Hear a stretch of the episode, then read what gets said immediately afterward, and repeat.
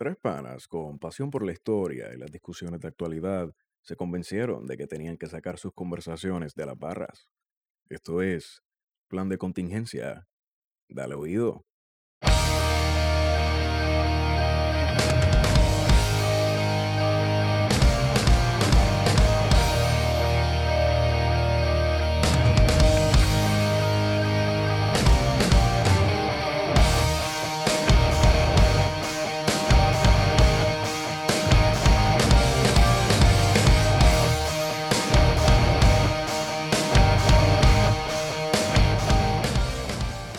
Amigos y amigas, o amiguitos y amiguitas, este que le habla es Héctor Iván Arroyo, alias Feto, y me encuentro con gente bien chula para empezar a pujar lo que se supone que sea el episodio número 14.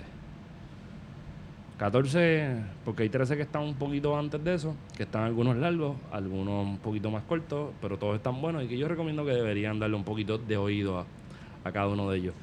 Así las cosas, me encuentro con la grata presencia de tres seres de luz. Hoy tenemos visita. El ron del barrilito está en el mismo medio de la mesa. Celestial, diría Wario. Esto hay que ponerle, esto hay que hacerlo en video para que vean la cara de Wario. Así que voy a empezar con Wario. Wario, Tovarish. Tovarich. Привет, товарищ. Privet Tovarish. How are you? Eso es hola en ruso. Saludos, camaradas. Sí, ahora. Rusia está de moda. Rusia está de moda. Está de. Hayuya no está de moda ya. No, ya. Este, un hashtag hace como un año y medio atrás. Yep. Y nada, estamos aquí ya preparados para discutir la semana. Para bregar con esa semanita. Este, Esteban. Saludos. Eh, eso debe ser eso debe ser el saludo más seco que Esteban ha dado. Privet Tovarish. Privet Tovarish. Hello, how are you? Eh, watching uh, World Cup in great country of Russia. Mire, entonces nosotros contamos hoy con la visita de, de Alexis Santos Lozada, porque tiene madre. Y, y Alexis pues se va a sentar ahorita a discutir con nosotros una nota al calce que pues nosotros estamos haciendo notitas ahí para que ustedes gocen, para que tengan el gozo celestial en su alma y para que, para que crezcan. Y si quieren establecer discusiones, pues ya ustedes saben, nos pueden tirar por Twitter. Así que Alexis, preséntate. Eh, Noptebuna, Buna Shefash, a todos y a todas. Ah, No, Eso es rumano. Eh, buenas noches, ¿cómo están? Eso su- eh, tiene que ser ruso, no puede ser rumano, tiene que ser ruso. Rusia está de moda, pero me gusta la cuestión ru- rumana. Total, el 99% de la gente, no la que escucha este podcast, sino la que no la escucha, no sabe ubicar a Rumania en un mapa. Ni a Rusia. Ni a Florida. Ni a Florida. Y es el municipio. Es un municipio. Pues mira, este, esta semanita, de esas semanitas interesantes, de esas semanitas que hace que uno... No hay descanso en la tropicolonia. Oye, jamás. usaste Tropicolonia, me encanta el término. Está, está difícil. El descanso es para los muertos en esta isla bendita del Señor. Y de muerto no tengo nada, dicen por ahí, ¿verdad? Ujú. La cuestión es que en Puerto Rico estoy hasta trancado para empezar esto porque esta, esta semana está cabrona. En Puerto Rico es como diría mi compañerito Wario, mi amiguito, la excepción a la regla. Y en Puerto Rico todo pasa por alguna razón que podría ser como si fuera un libreto de bienvenidos o un chiste malo de bienvenidos o un chiste malo de Condorito o porque Habían chistes malos en Bienvenido, yo no recuerdo. eran Los malos. chistes gafos de la semana. Sí, eran malos. Eran malos. Diablo, ¿te acuerdas? Dicho sea de paso, eso es, eso venezolano, ¿sabes? eso es comunista. Eso antes del chavismo. No, eso es comunista, es venezolano. anyway, como es costumbre, pues, Wario, suma por ahí para abajo. Primer tema. Pues mira, la semana empezó y ha continuado toda la semana con que a unos privilegiados blancos, residentes del Viejo San Juan y otra gente vinculada al área del turismo en el Viejo San Juan, han estado denunciando constantemente que hay ambulantes en el Viejo San Juan. ¡Wow! ¡Qué sorpresa! Oh, Eso es nuevo. Dios. Eso es nuevo. Oh, Dios. Pero el problema no es que existan estos deambulantes, sino que para ellos los deambulantes no son, co- son, no son sujetos, son cosas que afean la ciudad, que interfieren la visión del turista y que le presentan una imagen distorsionada de lo que es Puerto Rico. Y están insistiendo en que hay que remover esos, tur- esos turistas, eh, a esos deambulantes. Y yo me pregunto, ¿para dónde carajo los vas a enviar? O sea, para las Marías, Coño, para ya, Mayagüez. ya, ya tuviste la discusión, está bien, vamos al próximo tema. No, No, no, jodiendo, no, no, jodiendo, no. jodiendo, Mira, no, esto, jodiendo. esto me acuerda, tú hablas de eso y esto me acuerda a una guerra que tuvo Manatí con Vega Baja. Wow, suave. De recoger todos los deambulantes, en la- el de Manatí recogía, el alcalde de Manatí recogía todos los deambulantes de las luces Y los soltaba en y Vega los Baja. soltaba en Vega Baja y a la otra, y a la otra semana el de Vega Baja hacía lo mismo, cogía y los soltaba en Manatí. Y San Juan con Gurabo hace ocho años. Ah, de con. Fantini. Sí. Pero, pero, fíjate, me voy por esa línea. A mí, a mí me gusta decir nombre porque las fuentes son importantes. Hay que ser objetivo y neutral. Neutral, ni izquierda ni de derecha. Tenemos un, un personaje, porque para mí es un personaje. Porque esto sale de dos, dos tweets que tiraron esta semana. Una Franklin Delano López. de Lano. Delano. Delano López. Y de ahí se sacó el tweet. Y, y Dafne Barbeito, que Que sabe- ella es la presidenta, voy a tirarlo al medio, de algo de los cruceros. Una compañía de, de viaje. De, Sí, sí, ella se, de crucero. ella se pasa en el guitarreño de la radio. En- Barbeito. Ella no era la presidenta de un hogar de una NGO hace cuatro años que tuvo problemas con Evelyn Vázquez. Pues puede ser, Sí. coincidencia. Mira, coincidencia. Mira. La cuestión es que ella tiró un tweet, porque esto es lo, lo- lo más, lo más cabrón, porque no hay otra palabra para describir esto, es que le tiran el fo- la foto al deambulante, ni siquiera le tiran con un paquetito de galletas Ritz, ni con nada, tú sabes, es tirarle la foto y, y pedirle a Carmen Yulín como si fuera la, de, la santa de la devoción estadista. Porque es que llega un momento que yo pienso que esta gente está pidiéndole a Carmen Yulín, o sea, se- ellos tienen un altar donde ellos le piden a Carmen Yulín que cambie la condici- las condiciones en las que estamos en el país. Sí. Entonces ella viene y, bueno, primero fue Franklin, ¿no? Franklin y después esta señora. Da igual, da igual. La cuestión es que vienen, Son y, dos pendejos. vienen y piden que, que para la cuestión turística del viejo San Juan, que vamos, el viejo San Juan no es otra cosa que un hub de cruceros donde Sí. llegan por ahí a tirar cosas en el piso y a consumir.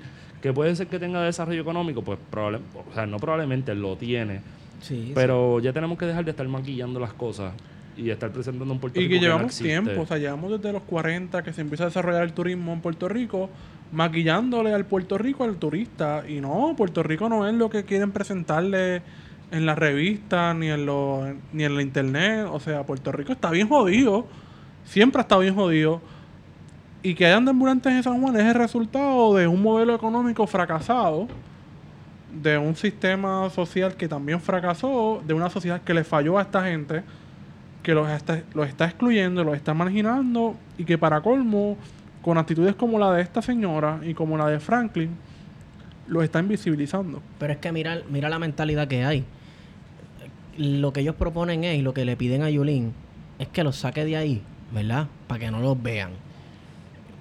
Ujú, Sí, eso es. Eh, la- lo que ellos están pensando, ellos piensan en términos de pintura y capota.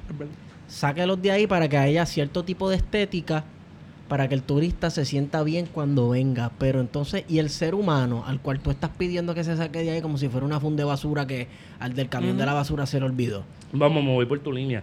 Eso es lo mismo que Georgie Navarro le pide a Yulín en la carretera estatal. de- o sea, En Caimito. en Caimito él quiere que remuevan el palo de aguacate que picaron después de María. Ajá. Y hoy quieren que remuevan los deambulantes para que los metan donde sea que los vayan a meter. Ajá. Porque el problema, el problema es sacar el problema de San Juan, pero llevárselo al otro lado. Y no ¿Cómo? solucionar el problema, o sea, no es ni siquiera hablar de salud pública, de cómo tú reinsertar a estas personas a la sociedad, de ponerlos a trabajar. O sea, de- en, en vez de tú tirar una foto y decir, hay que eh, ni tirar una foto a una persona porque tampoco estás en un zoológico, brother. Eso es cosa cabrón, de verdad, Este- mala mía. Mi- oh, wow, vamos a erradicar la pobreza. ¿Sabes? Eh, La raíz del problema es esa, es la pobreza. Entonces Sí. tú lo que estás atacando son cosas, repito, de pintura y capota, de estética, de que la cosa se vea linda, porque cuando el muchacho o la muchacha se baja del crucero a comprar en las tiendas duty free, yo no sé si son duty free, este, eh, pues Estaría que se sienta bien y que a se comprar las t-shirts porque eso es lo que van a comprar t-shirts Y eso, y es lo que pasa, mira, eso es lo que pasa. Y total, la compró un imán.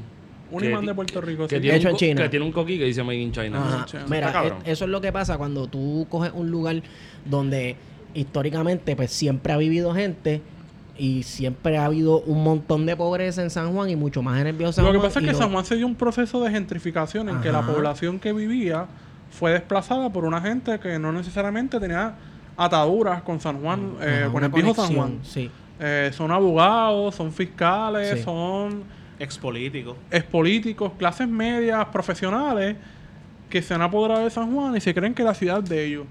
Y a eso le añades que llevamos, por ejemplo, La Perla lleva siendo una comunidad de resistencia desde, vamos, desde desde que la esclavitud llegó aquí a principios del siglo XVI, no Ujú. joda. So, Yo, eh, está feíto. Zumba, hay un hay unos países que han comenzado a tratar de eliminar el- a los deambulantes y lo que hacen es que crean unas casas hogares y les dan responsabilidades a esta gente que no tienen hogares, ¿no? Ujú. Y les dicen, bueno, usted se va a encargar de limpiar las calles, del ornato, ta, ta, ta, y les vamos a dar una residencia, servicios médicos y tratar de reinsertar a estas personas a la sociedad de manera productiva y no simplemente montarlos en una guagua y moverlos a otro municipio y que, se, y que el turista vea esto bonito, sino atacar el problema, que es la persona tal vez se siente que no está en un lugar que, que le da la bienvenida, un lugar que no está preparado él para vivir, lo que no puede eh, pagar. Hay gente esta que vivía en San Juan antes de que se gentrificara y que no tiene otro lugar para donde ir. Bueno, y que probablemente yo voy a tirar este tiro al garete, pero por lo menos en Río Piedras lo he vivido y lo he vivido también en Viejo San Juan, Puerto Tierra, que eran sitios en los que yo transitaba hace dos años constantemente. Pero la mayoría de estos deambulantes no son de origen puertorriqueño. Hay muchos Son que son estadounidenses, sí. estadounidenses. Sí. Eso es una Porque lo mismo, que, lo, lo mismo que están pidiendo esta gente en San Juan es lo mismo que han hecho otras ciudades. Van para resolver el problema de, la, de los deambulantes, le pagan el pasaje a estas personas y que se vayan para otro lugar. Y habían ciudades de Estados Unidos que estaban enviando deambulantes a Puerto Rico, específicamente San Juan. Y lo soltaban y adiós, adiós que reparta... Muchas veces, muchas veces esas iniciativas son disfrazadas como programas de desvíos para que la persona se aleje de las drogas. Los vamos a enviar a unos centros de rehabilitación en otro país para que esté lejos de su ambiente hostil. Y en realidad lo que mandan es, lo mandan a otro país para que haga lo mismo. Porque yo eh, sé de casos en los cuales en Puerto Rico, desde Puerto Rico se envía personas con problemas de drogas y de ambulantes a Chicago, a Nueva York para programas de rehabilitación. Y lo que hacen es en realidad que los tiran a la calle y se vuelven otro deambulante más. Bueno, que el problema es lo que nosotros los puertorriqueños culturalmente y hasta políticamente y hasta históricamente hemos sido los mejores en somos los líderes en asistencia, pasamos la bolita y pichamos. Ajá. Cuando muy bien hemos tenido la posibilidad de atajar o quizás trabajar esto desde otra mirada. Probablemente deberíamos mirar la cuestión de la, de la drogadicción. Probablemente deberíamos verlo desde la cuestión de que estas personas necesitan, estas po- personas, no, estas poblaciones necesitan reinsertarse socialmente, pero desde una perspectiva que probablemente ahí puede ser que haya un ingeniero, un médico, un doctor, lo que sea, pero también puede- puedes tener alguien que tiene la posibilidad de formarse y tener un trabajo y tener una función social. Sí. Y a la vez garantizarle, como dijo Alexis, techo. Como Eso- diría la, la, la- la- noche de los el viejo 500 San Juan Hay años. un montón de viviendas abandonadas. Claro, como diri- y las pintan y ya se acabó. Y ya. Y, por- y no tienen ni techo. Pero como diría la noche de los 500 años del Ejército Zapatista de Liberación Nacional, techo, trabajo, dignidad. Y tirarle foto a alguien que está eh, literalmente metido en un recoveco en una puerta en el viejo San Juan o en un matre tirado que. Refugiándose. Exacto. Yo, yo quería usar la palabra guareciéndose Sí, guareciéndose. dentro de la me- ciudad. Sí.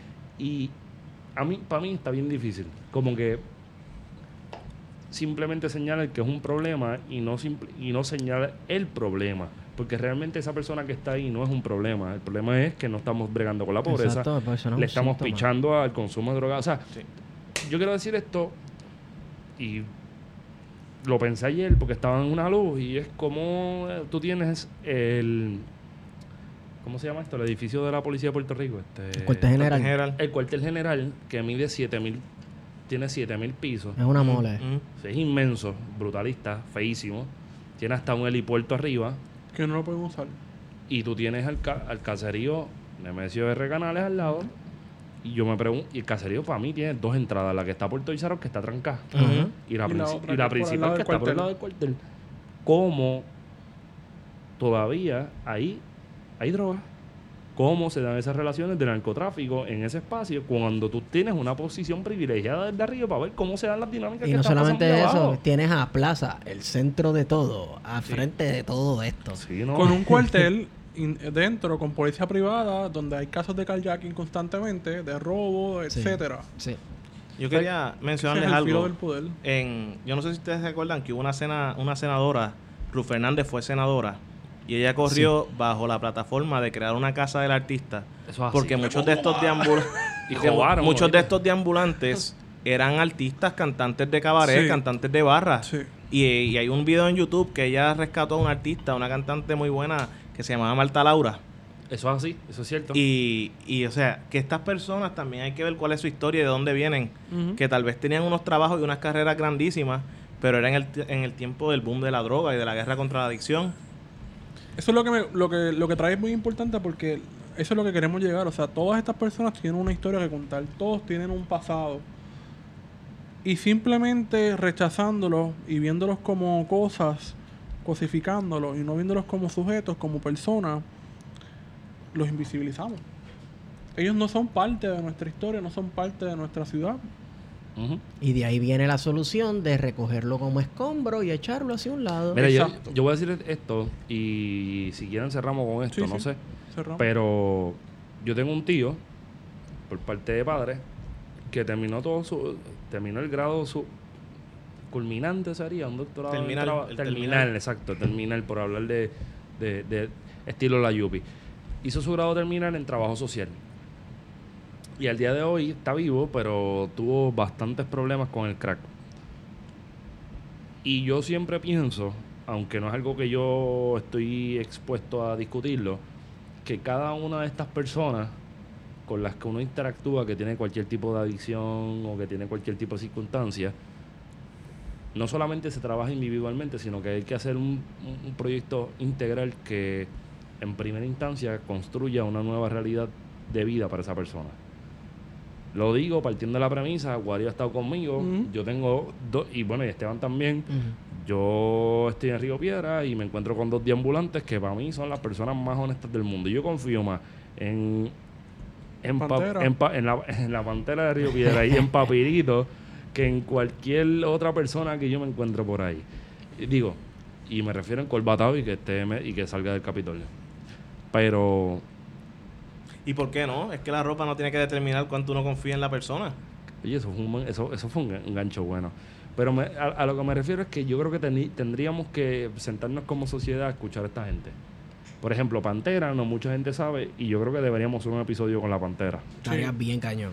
Pantera. Estamos hablando desde el primer episodio. Sí, mano, Pantera, Pantera, por si no sabes quién es No sé Alexis, quién es. Pantera es una leyenda riopedrense. Eh, Mucha gente lo conoce por lavar carro frente al vídeo, otra gente lo conoce por las peleas más asquerosas que ha visto en Río Piedra, pero Pantera era boxeador profesional, él es de Jamaica, se crió en Filadelfia, se quedó en Puerto Rico después de, pele- de perder una pelea con el Chapo Rosario en los años 80. So, tenemos alguien que tiene muchas historias que contar. Tenemos un campeón Wow. de boxeo de los años 70, y- finales de los 70, principios de los 80, caminando entre nosotros. So, si nos vamos por esa premisa, cada cara que tú ves sentado en un banquito, cada cara que está pidiéndote lo que tú tengas para comer o lo que sea, tiene una historia y tiene y nosotros teníamos que, o sea, nosotros como sociedad no solamente tenemos que darle espacio a contarla, sino tenemos que darle forma a que esa persona se reintegre y que recupere su dignidad. Porque con las fotitos de esta gente y estar quejándose y tirando la Yulín, no están haciendo un carajo. Y meterlos en maricados, meterlos en las Marías, soltarlos en Y que ya hemos hablado de que a Yulín se le puede hacer unas críticas, ¿verdad? Por su gestión administrativa, pero que es que esta cuestión hecho, de los... se las hemos hecho se las montones hemos de hecho. veces.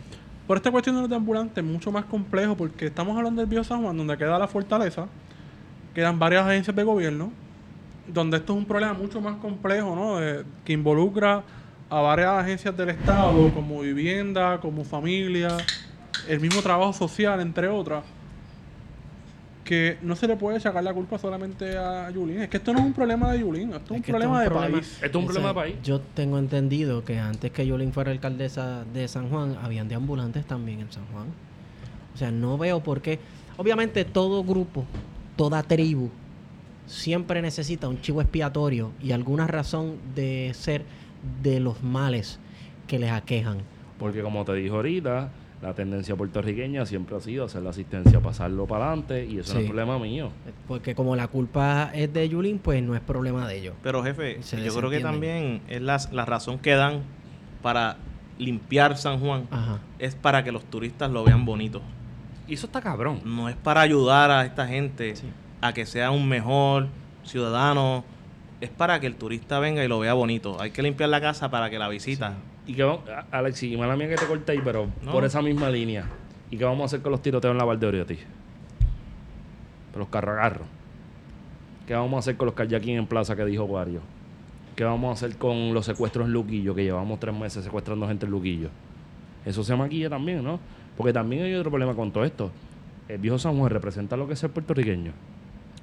No, Para mí no. far, no, far no. para nadie que vive No. en Puerto Rico. Pero es que mira, de cua- ¿sabes? ¿cuándo fue que el viejo San Juan dejó de ser un lugar donde vive gente y se convirtió en un tipo de carta de presentación para la persona que viene de afuera?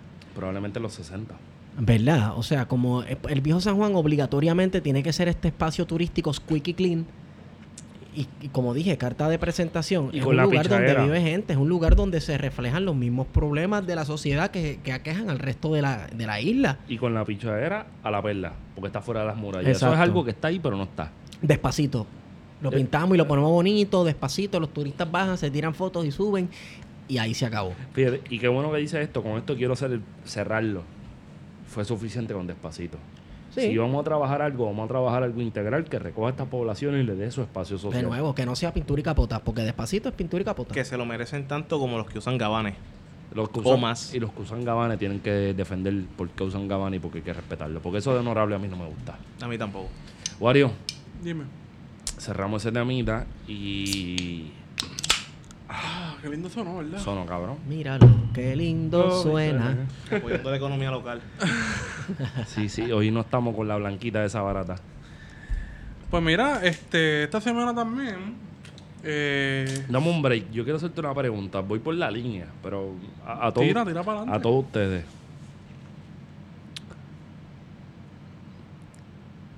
¿A usted le gustan los carros? Bueno, yo. ¿Los qué? Este es mi, los carros, esta es mi perspectiva. Yo estaba bien en Chismaú hablando, gritando sobre los carros, eh, porque yo tengo, un- tengo un problema con mi carro de hace meses. El- Vaya, güey, llegó hoy. Sí, llegó hoy. Wow. No estamos vi. bien. Este, Está limpia, está limpia. para mí el carro es un mal necesario. Y cuando me dicen cuál es tu carro favorito, yo digo el que menos gaste gasolina. Pero ajá. Cómprate un de golf. Me gusta, sí. Son eléctricos algunos. son- Yo tengo un Smart. Así que. ¿Tú me estás jodiendo? No, tengo un Smart. Tú no le puedes dar pon a nadie. Bueno, yo digo, tengo espacio para una persona, la dama aquí presente. ¿Quiere irse conmigo? Exacto. Oh, wow. Entonces, ¿por qué? ¿Qué pasó con los carros? Mira, nuestra querida amiga. Yo estoy pensando que. ¿Sí? Sí, sí. Nuestra querida amiga. Es que este, este es el momento donde tenemos que subir la acción. Nuestra querida amiga Jennifer González pagó 85 mil pesos por una, una Explorer. Un Explorer, cabrón. Un Explorer. Que eso tú la, que, eso- que eso- que esos 2x4, que eso tú lo subes en una guinda en Morovis, por allá por Percha, camino a, sube, a Casa. Bavaria y patina. Sí, mano. O sea, 85 mil pesos. Eso es como, no sé, ya la llevó a Pimp con Exhibit allí para que le pimpearan el carro. Lo que pasa es que ella no los pagó, eso viene del erario público. Ah. Ahí es donde se tranca el No, bono. lo, lo más gracioso es que no pueden hacer la compra en Washington. Tiene que ser en Puerto Rico porque el gobierno de Puerto Rico no tiene crédito. Espérate, espérate, espérate, espérate, espérate, espérate. Entonces tuvieron que hacer la compra, la, la administración de, ¿cómo es que se llama esta? Servicios generales. Servicios generales. Tiene que hacer la compra en Puerto Rico y hacer acá mismo lo, De donde salen las plantas regaladas. de donde salen las plantas regaladas a las chillas. Alegadamente. Alegadamente, alegadamente. Donde también estaban llenando los tanques de gasolina De a los legisladores y a la y a la chilla. Y a sillas también.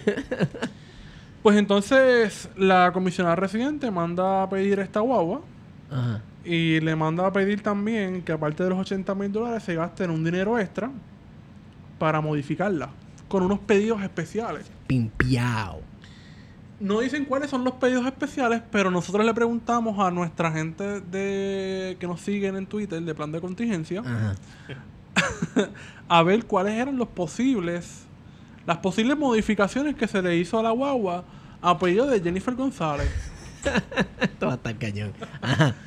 Y una de las primeras personas que contestó dice que una de las modificaciones que tiene la guagua es que tiene una nevera, Ajá. un minibar, Un minibar. un minibar Eso interior. está bien, eso está bien. Un minibar. Esa es la vieja Está confiable. chévere, está chévere. confía- Pero diablo, 85 Pero es necesario por- porque un viaje de 5 minutos, tú necesitas tener una gran variedad de cosas en Yo- tu nevera. Yo te voy a ser honesto, yo tuviera un minibar. Un viaje de 5 minutos. sí, un minibar obligado. puedes, pero vamos a tú puedes desayunar en. 5 minutos. Mira, yo pienso que, que ¿Y para el tapón? yo tuviese un miniver. Eso dice en el tren como cualquier congresista. No, eso no es mi estilo. Eso, eso la, tocas un punto interesante, que es que yo acabo de ir a DC y todo el movimiento que hice fue a través de tren. O sea, ahí todo el mundo se mueve en tren. No, no, pero es que ella necesita moverse en guagua. ¿Pero por qué? Con una Porque sí, porque es nuestra delegada en Washington. Pero mira, yo tengo una nota de, de, de Metro. Saludito a Hermes Ayala. Esta nota de Hermes, pero según la página web de Ford, el modelo es de tracción en las cuatro ruedas y está equipado con múltiples tecnologías de seguridad y entretenimiento. Hago énfasis en entretenimiento. Entretenimiento. El, bo- el vehículo tiene un motor EcoBoost de 3.5 litros y transmisión automática de 10 velocidades que probablemente 10 velocidades. en esos 5 minutos va a usar tres cambios. caballo. Claro.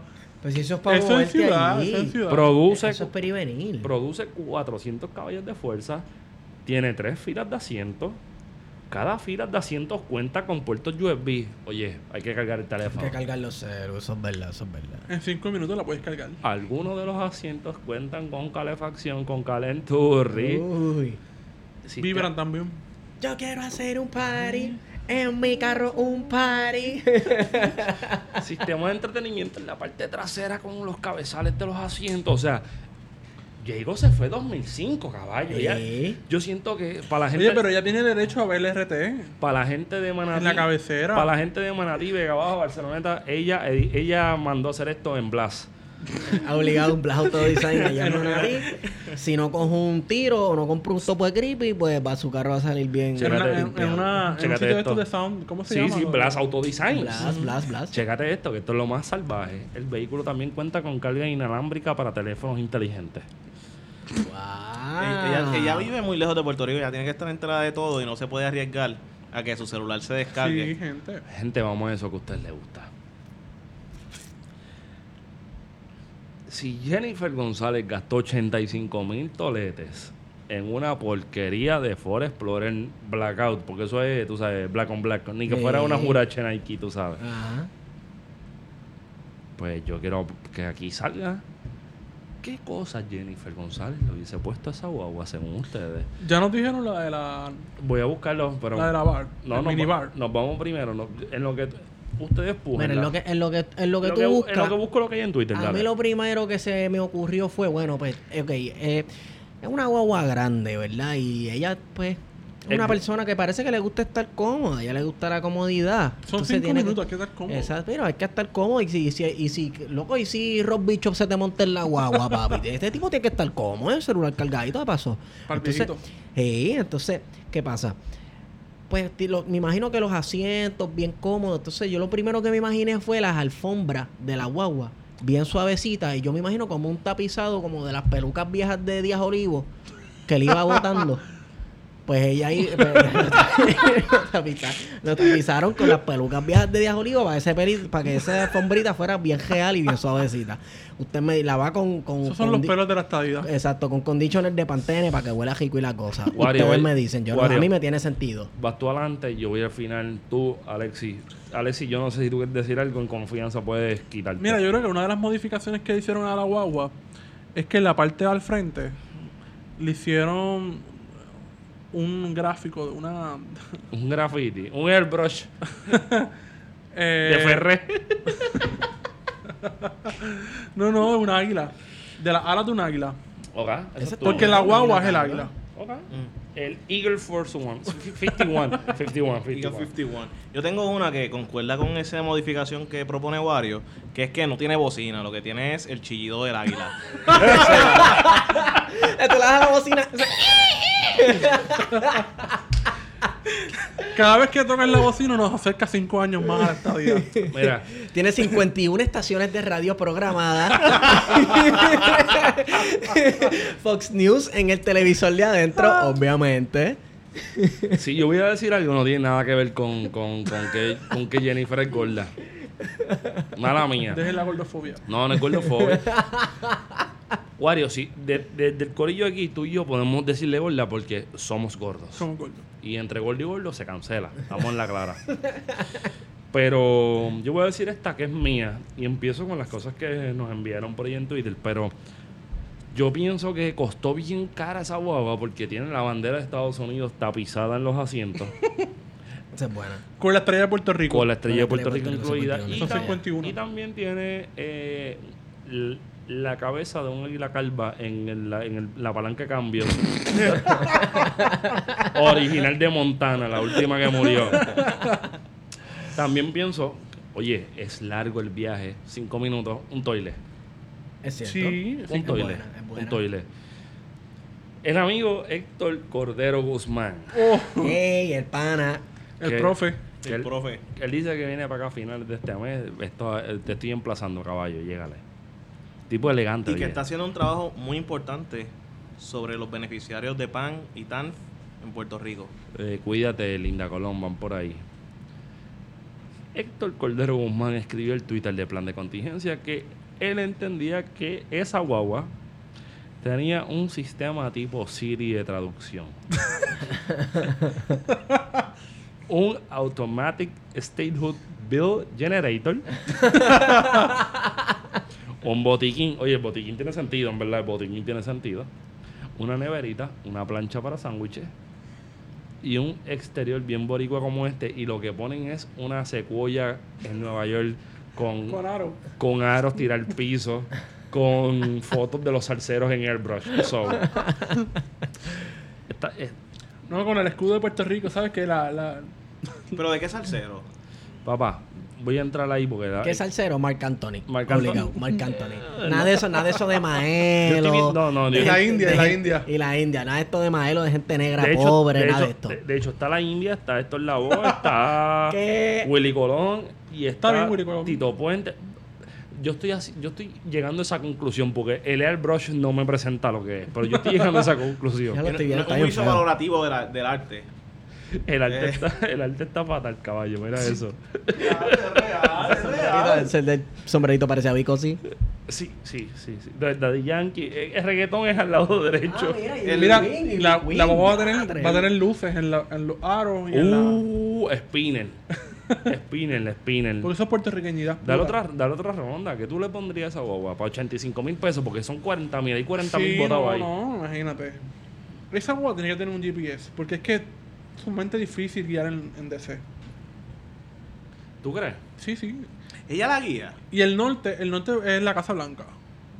¡Oh! ¡Qué Esa cosa es buena. salvaje! No, Esa es. Un chofer, ¿verdad? Ella tiene chofer. Obligado. Tiene que de ser el ¿Cómo ella le llama a ese chofer? Arepo. Vamos, que no es el doctor Argüelles de, condominio.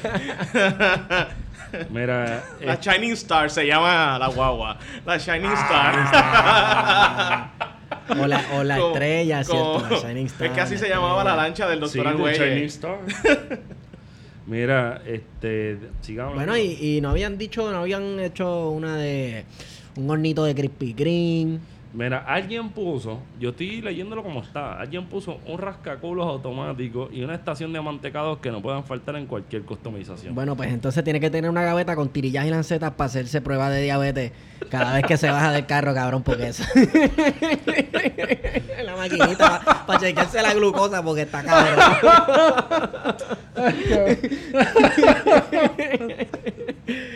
Una, una tal ciudadana, ciudadana de Macondo nos envió un mensaje diciendo asientos extra grandes para que quepan ella y sus amigas Cucusa y Hedy Weiss. ¡Diablo, qué fuerte! Federico Vamos a dejarlo ahí. No, no, vamos a meterle esto. Federico J con el user Federico underscore 69. Sí, sí. Bien hotmail.com, bien Eh, Messenger. Sí, obligado. Bien. Si hubiese sido 469, obligado a venir a Skype. Una Sibian. No Oh, sé, Dios. No sé qué es una Sí, Sibian. sí, sí, sí, sí, sí, sí, sí, sí. Es básicamente una silla dildo, cabrón. Ah, ok. le, hace, le hace más placentero sobrevivir el tráfico pesado Como en es- DC. Digamos que la silla tiene para dar masajes que vibran. Ya, olvídate de eso. Si fuera como los demás representantes y senadores que toman el metro y la boda pública, no lo necesitaría. Hay gente encojonada. Mano, pero es que está cabrón porque uno se pone a ver. Ey, dame un segundo. Dame un segundo, que esto es importante. Mi querido fraterno Poli, Poli, que era el dueño, o es el dueño de Celebrate Puerto Rico, nos puso, yo creo que es el mejor asset de esa Explorer negra. Poli nos dijo que esa Explorer tiene un teléfono rojo. Ah. ¿Y a quién le llega la llamada? A Ricky. Ah. No a Rivera Marín. La chanciller, la chanciller. Sí, sí. Entonces tiene una impresora de emergencia de pasaporte americano. Por si se le pierde. Y, con el cover de llévese este pasaporte y cuando llegue a Puerto Rico va a perder la mitad de sus derechos como ciudadano. Porque eso lo hicieron una vez, el movimiento boricua ahora es en Florida. ¿Qué? Repartió covers de pasaportes para los americanos para informar sobre la condición colonial. Y decía, si usted usa esto, su pasaporte en, esta- en Puerto Rico, usted va a perder su voto presidencial, usted va a perder Sí, porque esto, somos ciudadanos de otro". tercera. Sí. Pero usa- Ya, no, ya no es ni de segunda. Yo no sabía eso. No, Sí, y ya sí. mismo vamos para cuarta. Ya vamos pa' cuarta. bien, Cuarta. Vamos bien, vamos Estamos bien. adelante. Estamos bien. Estamos bien. Yo en billetes de 100, No, ¿no? no he visto La uno. vida es bonita, decía esto en la voz. En una bossa nova. Leo uno, voy a leer el último. Y el último, porque pienso que es bueno. Ella gastó 85 mil en hacer la antibalas con un mini horno para los monchis y un ejector seat, cuyo paracaídas es la pecosa con 51 estrellas. Uh, perfecto, Eso es importante. Perfecto. está buena, está, buena. buena. Tú sabes que en. Washington siempre está el peligro latente del terrorismo. Así Claro. Y un saludito a, a- a- a Finito, que es del Corillo, a Christopher Torres Lugo, que es- él no estaba ofreciendo, él no está ofreciendo una customización, él pregunta, ¿quién la asesoró en cuanto a customizar la Exhibit? Pick my Está bueno. Es válido, es válido. Está Es bueno. válido, loco, 85 mil Jennifer, pesos, te, loco. fal- te puede faltar una, una, ¿cómo se llama? Un blender, ya lo. Una Un licuadora. Posterizer, una licuadora. Una licuadora ninja, te hace falta una licuadora ninja, te hace falta ahí un cigar bar. Sí. Y que no puede ser cubano, tiene que ser americano. No, yo estaba hablando de marihuana, porque es Ah, DC, vamos. DC, DC, Sí. vamos, DC. Ya legal en ¿Qué pasó en ¿verdad? DC? Ya es No, legal, no ¿no? sé de qué tú hablas. Coca. Y saludito a mi hermano Dobbs. No te voy a tirar en medio Dobbs, pero Dobbs dijo que entre la customización, con esta sí termino. Un car seat para cuando Ricardo Rosselló la visite. Vamos. Vamos, esto a ustedes les gusta. Mano, todavía hay más. Alguien dijo que quería. Ve- Veneno Sereno dijo que era una caja china debajo de la segunda fila de asiento. o sea. Anyway, está bueno esto. Está bueno, está bueno. Está bueno. Qué bueno que entendieron que esto es para joder. Pero los 85 mil que ella gastó en la Explorer no son de embuste, son reales. Son y reales. pues Son reales. este, duelen porque. eh, Mano, es que nosotros eso no es una mierda. chavo, no eso es una mierda. Además de eso, es que eso es una mierda puesto. Eso es, de eso es simbólico. Simbólico, como este Sí, gobierno. Como Como, el presupuesto. Como, el nuestro- presupuesto. como el gobernador. Simbólico. los contratos en la autoridad de energía eléctrica. Eso no es simbólico, eso es bien de verdad. Son tangibles. Eso es Son bien de tangibles. verdad. 750 una mil veces tangible. ¿Cuántos techos se arreglan con 85 mil dólares de nuestros hermanos puertorriqueños que todavía tienen techos de... Ellos lo llaman techos azules, pero son Toldos. toldos. Toldos. ¿Cuántos uno puede arreglar con Bueno, 85 mil dólares? pues uno, si arreglan los techos poniéndole una guagua de 85 mil dólares encima, Uno nada paredes, uno nada más. uno Sí. nada más. Ahora, si tienes dos dedos de frente, pues un cojón. Se pueden arreglar par de, par de techos. Es la verdad. O sea, yo acabo de llegar hace dos días y yo lo que veían eran toldos azules O sea, en el vuelo. En, el vuelo, bajando cuando llegábamos a Puerto Rico. Y eso es ahí, o sea, eso es el Sí, caño. Eso es ahí el caño, ¿sabes? No sigan hablando, confíen, dale por ahí por. Y, y nada, yo lo que a lo que quiero llegar es que, y yo sé que luego van a hablar y hablaron, ya tiraron sí. una tripita sobre los salarios de la AE, pero ¿cuánta gente sigue Llévalo por ahí para abajo, sin, por ahí. ¿cuánta gente, cuánta gente sigue sin techo a la intemperie? Gente que tal vez no tiene familia, al igual que los deambulantes que están en San Juan, que no tiene quien le preste para un panel, que- para tres clavos que se necesitan Que de por sí tan caro. y que están carísimos. Tan carísimos. Y de hecho tengo una, nosotros hicimos un fundraiser para una organización que se llama Toldos para mi gente de Trujillo Alto, que está ayudando a la gente de sus comunidades.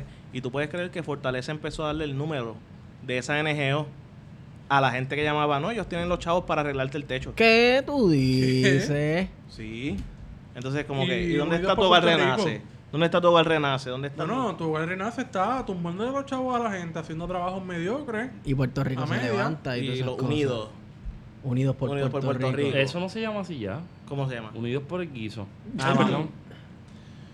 Pues sí, mano, o sea, esta semana tuvimos el paso de los remanentes de Beryl, de esta onda tropical que pasó por Puerto Rico y que despertó en la ciudadanía el temor, de ¿verdad?, de volver a María. El estrés postraumático quedó evidente. Y entonces tenemos que la Autoridad de Energía Eléctrica está pasando por una situación bastante crítica nuevamente, con el que era el, el CEO de la autoridad, eh, Higgins, Sí. al que la Junta de Gobierno incumplió el contrato al no pagarle la compensación económica adicional, aparte de su salario, de cerca de 400 mil dólares anuales. ¿Qué a diablo? Parece, pero ¿por qué le dieron 400 Porque mil él cotoletes? es una persona experta, ¿Neutral? eh, neutral, objetiva, que sabe mucho de energía reno- no es renovable, ni siquiera es renovable, es de energía fósil, de carbón específicamente, y de gas natural, o sea que es un lobista, una persona experta en este... un cabildero. un cabildero. Ujú. Y uno de los acuerdos era que le iban a dar eh, una compensación adicional, una bonificación, por su trabajo en Puerto Rico. Pero resulta que este gran paladín de la libertad, de la democracia y defensor del pueblo pobre y trabajador, que es Georgie Navarro, Oh, oh, Georgie. Georgie. Georgie que no sabe pasar un trimmer, pero defiende al pueblo pobre y trabajador. Yep. y corre a caballo. ¿Tú piensas que.? ¿Tú Y va a piensas gallera. Eso, eso es 100% Wario, te voy a hacer una pregunta que es una pausa, pero no te voy a quitar el tema. Yo pienso que puede ser candidato a San Juan. ¿Tú piensas que Georgie, si tú y yo nos vamos, si tú y yo nos vamos a unas picas y estás tú y yo, yo tú, yo y Georgie, Georgie gana. ¿tú crees? Sí. Si jugamos 20 pesos nos vamos pelados. Gana la pica y gana la alcaldía de San Juan. ¡Oh, viste! Uh, Wow. ¿Tú crees que Dos la personas gana? que van por la misma línea, pa. Sí, ¿Tú crees que Georgie gana? sí. Yulín está bien Fácil. jodida. Pero es que Yulín le gana a cualquiera en la gobernación. Es que lo de la autoridad de energía eléctrica también es culpa de Yulín. Sí, sí, sí. Eh, ¿De dónde venía Higgins? Yo no recuerdo exactamente de, de qué utilidad venía. Pero lo trajeron aquí como esta persona que era experta, bregando. Como un arcángel celestial que Sí, este fuera- que venía a manejar. Que tenía de. Bermudas. De Bermudas, sí.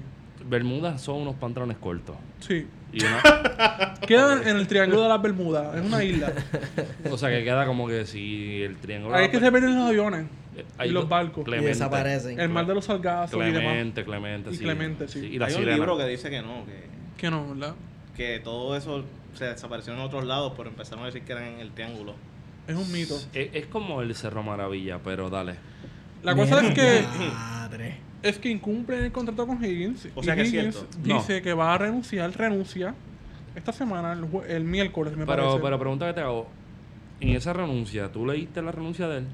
No, no, la cosa es que él dice que va a renunciar. Se, se, se hace rumor y el gobernador hace una conferencia de prensa con Georgie Navarro y Georgie Navarro Oh. le pregunta, mira, eh, ¿por qué va a renunciar Higgins? No, porque pues no le vamos a pagar, este, pues tú sabes que la compensación económica no le vamos a pagar. ¿Cuánto era lo que iba a cobrar Higgins? 400. 400 y creo que cerca de de 100 mil dólares adicionales por una compensación, bonificación. Unos bonos de productividad. unos Hab- bonos de productividad en términos corporativos. Habían bonos hasta por pendejo. Se metían 750. Sí. Sí, ¿Cómo? Pero el, pro- el problema es que la ley de Puerto Rico no permite el pago de bonos por productividad. Y ahí fue que se trancó el bolo porque el, cuando- Pero desde Fortunio para acá es bastante común dar bonos de productividad, Ah, sí, sobre todo en la autoridad obligado. de carretera, en la autoridad de energía eléctrica. No, perdóname. ¿Por qué la autoridad de carretera?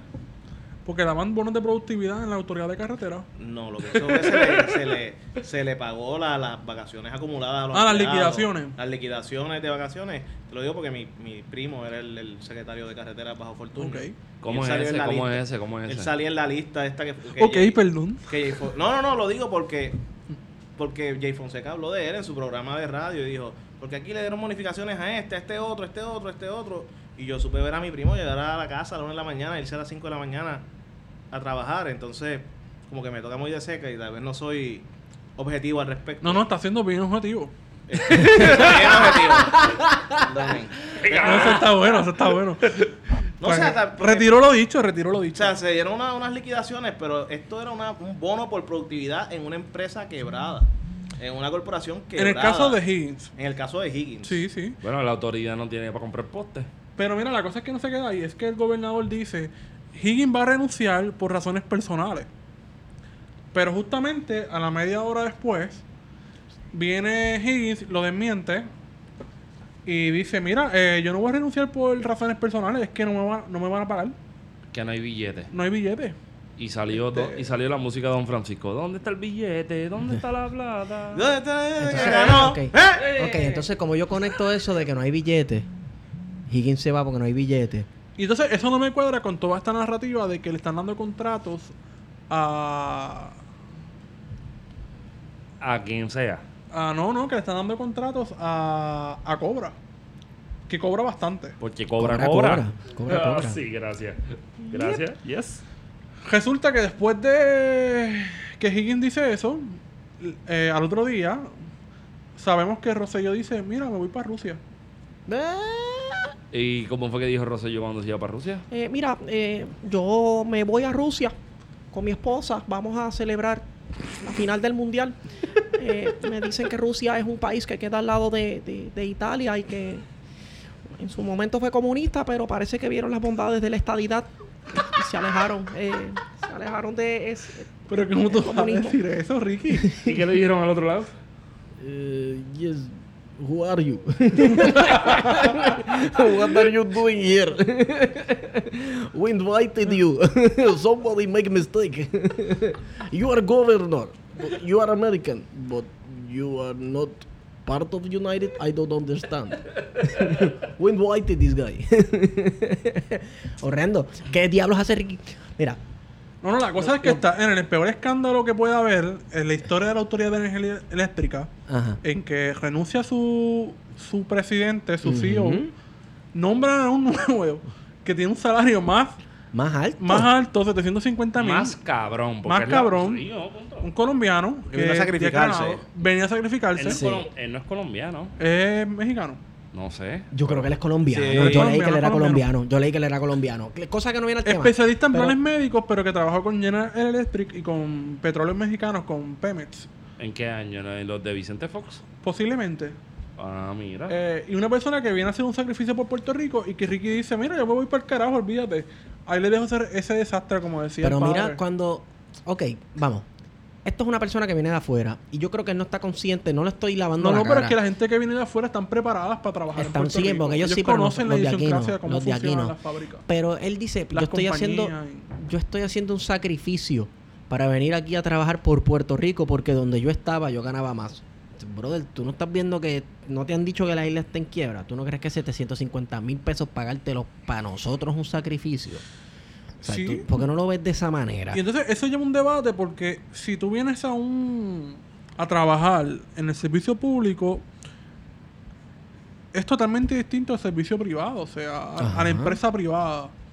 El servicio público tú vienes a cumplir con unas métricas, Sí. Pero sobre todo a prestar un servicio, o sea, tú estás dispuesto a cobrar lo que sea por, por brindar un servicio, ¿no? Porque se lo estás dando a todo el país completo. Sí. Mm. Y la Autoridad de Energía Eléctrica no deja de ser la utilidad pública de generación y distribución y de transmisión, etcétera, más grande a nivel de Estados Unidos. Claro. Pero que aún así, con todo eso, está en quiebra. Y que está pasando por una de las peores situaciones después del huracán María. Eh, y entonces tú, tú ves que esta gente, no, pues para el carajo, vamos a pagarle a Higgins, vamos a pagarle lo que sea, porque aparentemente él tiene la preparación académica que, que, que si nos dejamos llevar de entre Díaz Granado y Higgins, Higgins sí tenía la preparación para manejar la autoridad de energía eléctrica porque había conocido o ha trabajado con, con utilidades públicas. Pero Díaz Granados no sabe nada de bregar con compañías de electricidad. Hay, hay un patrón aquí que se puede observar, comparado también con el juez presidente este de la, de la CE que salió. Que ellos dicen, el, el- este señor de la juez El juez. presidente dice, yo soy un juez y yo vine aquí a sacrificarme, a ser un juez, presidente de la... Y yo necesito un chofer. Entonces, como esta narrativa de, yo estoy aquí sacrificándome y ta, ta, ta, él lo dijo el juez y se fue. Entonces lo dijo este, que está en la E y también se, Se fue. fue. Pero eso es paternalismo. Pero no se fue solo. Es- ah, Le creó una crisis ahí a Ricky. No, y el tipo no se fue solo, se fue con la nariz que tenía. se, se fuera con la Junta de Se fue Gobierno. con la Junta de Eres Gobierno de la un- eres un- autoridad. Eres un, body shamer. Eres un La body Junta de. Gobierno de la autoridad, aparte de Cristian Sobrino y de Eli Díaz, que es de la autoridad de, de, de acueducto y alcantarillado, son todos miembros nombrados por el gobernador, o sea. Coño, que quiero decir una cosa. sobrino para mí estaba más duro de lo que yo pensaba. Y se, se escogotó, se escrachó. Mm. Sobre todo con el ¿Por caso qué? de hostigamiento y con decir, no, aquí hubo unos votos y los votos son secretos. ¿Viste? Está trabajando para el gobierno de Puerto Rico, usted está trabajando para una corporación pública. Él es tu empleado, él es empleado tuyo, Exacto. él es empleado tuyo. Exacto, exacto. Tú eres jefe de él. Eh, no. No, se supone que sí, Sí. que el servidor público le sirve al pueblo. No, pero según él, pues hay una cuestión de que yo puedo picharle a la cuestión de esa porque había una una- confi- cierta confidencialidad dentro de la votación. Pero fue unánime, pero hubo abstenciones. Pero fue unánime, pero no voy a hablar de eso. Bueno, pero si hubo abstenciones no fue unánime. Exacto. Y eso lo dice el procedimiento parlamentario claramente, de Bogwell y demás. De, de quien sea. Y de Ro- Roberts. De Roberts, exacto. Pero llega un momento que es que ahí tú te das cuenta que cuando tú metes mucho... Los buenos hombres no pueden mentir bien dos veces. Yo lo que pienso es que esta gente viene con la mentalidad de yo vengo de la empresa privada, yo sé lo que yo estoy haciendo aquí y ustedes lo que son son unos malagradecidos porque yo podría estar cobrando esto cuando podría estar cobrando lo otro. Pero es que hay un problema, La gente Esteban. tiene que darse cuenta de una vez y por todas que el gobierno no es la empresa privada. Tú no vienes al gobierno a enriquecerte. Exacto, No eso es lo que si tú, si tú eres dueño de una empresa, tú trabajas para la empresa privada, Tú vienes a servirle al público, ¿no? a- Hazte millonario al si tú eres eh, de empresa privada. Haz chavo, por favor, te lo ruego. Hazte chavo, no importa. Si tú vienes a la esfera pública a trabajar para una agencia del gobierno, ese no es el objetivo. Para eso tú no estás ahí, para eso no te pusieron. Fue como la vez que Tito Rojas subió a Maricao, Oh, Tito Roja. que dijo, mírenme, aprecienme que yo no vuelvo a subir para acá arriba. ¿Sabes? Y entonces es como llamar a, llamar a la gente a que te rechace. ¿Sabes? Pero es que está cabrón porque tú me pides austeridad, tú me dices que las pensiones están en juego, tú me vienes con un lloriqueo salvaje. Pero es austeridad para los comunes. Claro, pero, pero yo pienso que el buen gobierno, es un término bien jodido, pero yo pienso que el buen gobierno, es más, el medio buen gobierno sabe mentir. Porque a todas estas Ricardo nunca se entera de nada. Como el país. Ricardo no sabe nada y la juega por la misma el país. Sí, yo no sabía que estaban robando. Yo no sabía esto, yo no sabía lo otro. Entonces, lo más cabrón es que te- ah, él se fue, él tiene un viaje familiar pagado por su costeado por él mismo. Pero después resulta que no es un viaje familiar porque resulta que es una invitación. que no la hemos visto tampoco, que, hemos es visto. simbólica. Es simbólica a la FIFA. Que probablemente A la final. como buen boricua se invitó él mismo y se llevó cinco o seis cabrones como guardias estatales a, a hacerle escolta como si en Rusia supieran quién carajo es él. No, no. En Pero Rusia no acá. saben quién carajo es Puerto Rico. Si a él le hicieron una Ni en Estados, en Estados Unidos saben ni, ni quién carajo es Ricky. O sea, para empezar. Mira, si a él le es. hicieron una invitación, a él lo invitaron como persona privada o como fu- funcionario público este, ejecutivo. Eso sería una tremenda Rico. pregunta. Bueno, quizás lo invitaron como representante de Puerto Rico, pero lo, lo que habría que preguntarse es, con todo el dispositivo de seguridad que tiene que tener Putin allí, porque Putin seguramente va a estar en Rusia, Ay, bendito, blindado. El tipo camina blindado por ahí. ¿qué amenaza va a tener? Porque Putin es Putin, Putin no es Ricky. Mira, espérate un momentito. El Ricardo debió haber dicho, yo no voy. Porque esos equipos que cayeron ahí no estaban en mi bracket. Y a mí no me interesa, porque yo no predije que iban a estar ahí No, en era Brasil y Argentina. Sí, sabe. Argentina, eh, eh. Pero ¿sabes sí, porque Yo- ni eso sabe. Y como Croacia pierda por culpa de él, vamos a tener un- una situación aquí que vamos a tener 40 columnas de opinión. Yo espero que, que, que cuando Ricky vire, Rosamilia le tenga una investigación montada. Nada, pero si ya es neutral. Yo espero que Ricky se tire ah, una fue a foto. Rusia. ¡Ah! ¡Ah! Perdón, es que Hello. la medalla me retarda la... No, pero lo gastó, yo no lo gasté. Y Ricky, y Ricky le va a Croacia, que si nos vamos al 1984 es Yugoslavia. Yugoslavia. Es comunista. Oye, No, pero jefe. Croacia está llena de, de- de fascistas ahora. Le falta que se, tumo- que se tome una foto como hizo el país, que se tomó una foto abajo del cuadro de de Stalin. Stalin, cabrón. Y al lado de la movida de ningún selfie. Mira, yo estaba en una barra en, en, en- ahí en Villanevares hoy y un tipo estaba jugando Juventus contra otro equipo y sale un tipo y dice, diablo, mira, el juego de Yugoslavia contra España. Y yo, y- Tú lo, tú lo yo pusiste lo en tuiteé, lo tuiteé. yo, ¿Yugoslavia dónde? Es que Mira. Croacia es Yugoslavia. punto. Mira, hablando de, de- cerrando un poco el tema. Y quiero el resumen un poquito para cerrarlo, ¿no? Este a mí me jode mucho que el gobierno tecnocrático, el que dijo que iba. Wow. Ya eh, murió. Se murió. Hay Los, que, los datos lo mataron. acuérdame, acuérdame, acuérdame poner las banderas, los tres tonos de bandera militar. 21 cañonazos a la, a caída de un visto- héroe. Como ustedes no han visto, el que murió fui yo. Yo estoy tomando agua, ¿ok? Me Estamos empezando. Esteban. Me dejan en paz. Ahora bien, este. A mí me molesta mucho que el gobierno fue tecnocrático. Como fue una promoción. Era como el cartaloncito que te decía en Welding hace 10 años atrás que el Cherry García era mejor que el que el Red Velvet Cheesecake. Tú tienes que probarlo y entender lo que era Ben Jerry's. Promo no pagada. Pero tú tienes una gente que era neutral, Objetiva. Ni de izquierda ni de derecha. científica, Científica. Y que estaba empujando esa línea hasta más no poder porque este tipo era pa- Baby Doc. Pero lo que Bueno, pasa yo es recuerdo que, en tenemos, Guapa Radio decían que le iban a dar el premio Nobel.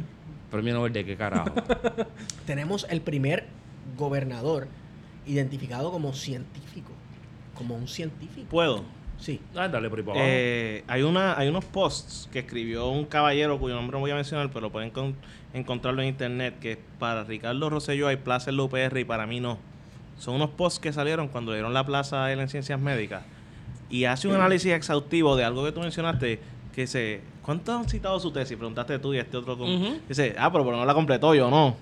Este, y se hizo un análisis de cuál había sido su productividad científica y que era mínima, marginal, ¿sabes? Y, y el Sí, pero no estamos fue... hablando del campo de historia, sino de, de un campo donde se supone que lo hubiesen citado. el- sí, exactamente. si Entonces, tú estás duro, te citan. Sí, aquí la situación es que, y me voy a meter un poco con el sombrero de profesor, que es que nos, se, en Puerto Rico muchas veces se endiosa el, el título. Ah, no, el sí. doctor tal, No y entremos tal, y tal. ahí, Y, no entremos, mira, y yo te digo ahí, algo, las mejores profesores que yo tuve en mi bachillerato fueron profesores que no tenían doctorado, tenían maestría, pero Eh, tenían una pasión por el tema. Disclaimer, Un saludito a la profesora Rosario Rivera. Un saludito a, a la doctora Joana Martínez. Joana, no pienses que estamos tirando a ti. Esto no es para ti. Si te cae el agua, pues es para ti, pero no es para ti. No, no, no. No. Yo, yo me voy a Pero entonces, eh, a él también le hicieron un trabajo de prensa y relaciones públicas Oh, de sí. estableceremos el primer banco de células madres en el país. Salió un artículo en el vocero que decía cómo él iba a establecer ese banco en ciencias médicas. Entonces, como que hubo una campaña mucho antes de que él... Fake. Sí, porque, o sea, dime, ¿se estableció el banco? No. ¿El tipo sacó alguna publicación con sus estudiantes de ciencias médicas? No. Ah, bueno, pues No entonces... clase. Alegadamente, yo eso no lo Y sé. entonces la, la editorial de López le publicó un libro sobre política a alguien que estudió que... Y no tiene que ver un carajo con lo que estudió. El culo y la mayonesa. Pero vamos a un tema más importante que ese. Vamos historiográfico. Vamos a meternos en un reto. 10 minutos de discusión. Viene, ¿qué pasó? Hay un cantito de tierra que a mí me, me importa mucho Uh, a mí también. al oeste de, de Aguadilla, al oeste de Santo Domingo, al, De la República al Dominicana. oeste de Samaná, al oeste de la República Dominicana, entre Cuba y Jamaica, que se llama Haití, que sería... Haití. La Haití. República. de Yo le escribo así, cabrón. Hay gente que me corrige. Yo no lo escribo con H, yo le escribo taíno, porque lo... lo, lo Haití. Estoy orgulloso de ti. No sé, lo, No, no con eso, Alexis. O sea, eso es una pendejería, ¿eh? lo escribes como lo escribían los taínos, los taínos escribían. Sí, pues, Escribían, sí. Bueno, en el Vamos, 1509... no en tenían, el no mi- tenían abecedario ajá. latino. Pero en 1509 Sí, escribieron ajá. Haití. Sí, ajá, sí. Acuérdate que yo tengo como 950 En el años. 1950. Ya. sí, ajá. Mira, eh, estamos, queremos hablar de Haití porque... Tengo, te- dame, dame una pausa para dejarte con esta. Ajá. Vamos a hacer un viaje bastante común entre historiadores, pero no tan común para la gente que nos escucha. Vamos a empezar de atrás, del frente para atrás, para adelante. Ok. Vamos a empezar con lo que está pasando hoy día, brincamos para 1791 y viramos para atrás.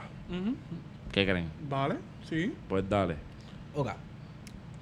Entramos en el tema porque conozco una persona que es de Haití y él me cuenta, mira, ¿viste lo que está pasando esta semana en Haití? Hay un montón de revoluces y turbas porque aparentemente eh, el Fondo Monetario Internacional FMI se hace unas exigencias al gobierno haitiano que si este quería recibir más préstamos y financiamiento, financiamiento tenía entre ciertas cosas que tenía que hacer, dejar de financiar la gasolina. El gobierno haitiano la subsidia, subsidia la gasolina. ¿Qué pasa? Hace esto para que sus ciudadanos puedan tener acceso a comprarla y, y para transportarse. Una, eh, parece que el gobierno haitiano accedió y el precio del galón se disparó a más de 5 dólares por galón. El haitiano común gana por lo menos 2 dólares al día. 2 dólares al día y el precio del galón de la gasolina está a más de 5 dólares. Obviamente va a explotar una pendeja en la calle. Eso fue parte de lo que ocurrió. Me envió unos videos de unos, unas turbas, un- gente prendiendo carros en fuego, gente indignada, protestando. Unos Perú. Unos ¿Por, por qué se llaman turbas? Perdóname que te interrumpa. No sé por qué se Podrían llaman ser turbas. activistas. Pues, eh, gente Apoderamiento ciudadano. Gente indignada. Gente indignada. Punto. Gente que está harta. El que conoce la historia de Haití, Es un punto de inflexión lo que está pasando. sí. Haití es un país que históricamente ha sido oprimido por las potencias regionales, potencias mundiales, imperiales, etcétera. Sobre todo Estados Unidos y Francia. Exacto. ¿Por qué? Yo, es- esta es una de mis opiniones. Obviamente, pues Haití está en el Caribe, el Caribe, frontera imperial, punto estratégico, etcétera. Y Haití representa algo. Haití, en la mentalidad de una persona que quiere tener y dominar, tener esclavos, y tener poder, representa a alguien que te dice, no. Alguien que en los ojos de otras personas viene de lo más bajo. Haití fue la primera república De negra de- formada por esclavos Occidente. rebeldes en Occidente. Y creo que eso representó un miedo increíble en las potencias regionales y mundiales de aquel entonces. Y al sol de hoy todavía hay países metiéndose en los asuntos de Haití, causando eh, pobreza y ahora pues no necesariamente países, pero organizaciones como el FMI. Vamos a viajar por el tiempo. Entonces, En 1791. 1791, ¿qué pasó en 1791? Pues había un corillo de gente en Haití, bien cojonada, influenciada por las ideas de el 1780 1789, me gusta ese, ese número. Que La era, Revolución Francesa. sí, igualdad, fraternidad, libertad para la gente que es blanca, que tiene cómo pagar impuestos y toda la cuestión, que no incluye a las mujeres, los esclavos, los, los cimarrones, los libertos, ni a nadie. Eso realmente es como que el 1% de la población está tomando la decisión por todo el mundo. Pero en 1791 se va a dar, y yo quiero llevar esto a las millas porque irnos canto a canto va a ser bastante difícil, pero en 1791 empieza lo que se va a llamar, o lo que se va a conocer históricamente como la Revolución Haitiana. Una revolución que va a darle forma a un Caribe convulso a mediados de, bueno, ni siquiera a mediados, desde el todo el siglo XIX va a crear un Caribe convulso y que va a ser va a ser tan tan importante en la historia del Caribe que va a darle forma a lo que sería el centro de Estados Unidos hoy día. Ahora bien, y se relata porque no estoy leyendo. Nos fuimos de oído. Freestyle. A capela. a capela. Ahora bien,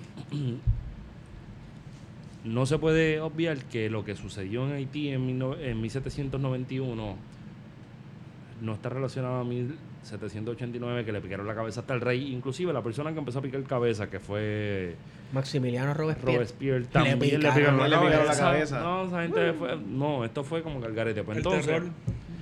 el reino del terror se llamaba. Yo, mi primer acercamiento con Haití fue con una novela historiográfica. Digo novela historiográfica porque no sé si es novela o si, o si es historia. Los jacobinos negros de CL, CLR James. Que para mí es la estaca donde se amarra la historia de Haití. Es un libro que está bastante grueso.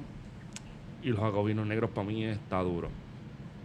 Anyway, la cuestión es que trata de montar la idea de que en Haití se estaba dando una forma de entender la esclavitud, la producción azucarera, la producción de café y todo como, como una forma de explotación muy distinta. Hay que tener en, hay que tener en mente o claro que C.L.R. James era muy marxista Sí. y bajaba una línea bastante por el medio del plato. So, él empieza a construir esta idea de que lo que pasó en Haití desde 1791 hasta 1804, que es la independencia de Haití, es a partir de la explotación de todos los esclavos y las esclavas. Claro, porque Haití era la perla del Caribe, era el mayor productor de azúcar en el mundo Y de café. y de café. Y lo, lo que hacen los esclavos es decir, "Ni- mira, para el carajo, no vamos a producir ni azúcar ni café. Y crean una crisis mundial. Sí, ¿qué pasa? Que Eh, Puerto Rico se va a aprovechar de esa crisis. Cuba también. Hay gente que critica lo que hicieron los esclavos en la revolución, este, de quemar los cañaverales. Ellos dijeron, mira, ellos lo que hicieron fue pegarse un tiro en el pie. Claro, que- porque ese era la- el motor económico Sí. de ellos. Quemaron eh, todo. se- que, que lo quemaron todo, destruyeron todo. Su Pero, riqueza. pero ¿qué pasa? Mano, est- estar cientos de años en el cual tú, tus papás, tus abuelos, tus bisabuelos, tus tatarabuelos, todo el mundo por ahí para abajo, se vio oprimido por esa máquina de dinero, por esa gallina de los huevos de oro, lo primero que tú vas a hacer es destruirlo, porque no era a ti. En tu mente no está que tú te vas a enriquecer de eso. Eso era lo que estaba enriqueci- enriqueciendo al que te tenía esclavizado. Y tú, para salir de esa condición de esclavo, tienes que destruirlo. Y entonces ahí está el aparente tiro en el pie que se hizo la revolución haitiana. Hay que comprenderlo desde ese punto de vista. Pero fíjate, lo interesante de esto es que antes de llegar ahí, ese, ese momento en que ellos comienzan a quemar los cañaverales, es que los intereses de los blancos en la colonia no eran los intereses de los blancos en la metrópolis. Y que los intereses de los negros en la colonia eran los intereses de los blancos en la metrópolis.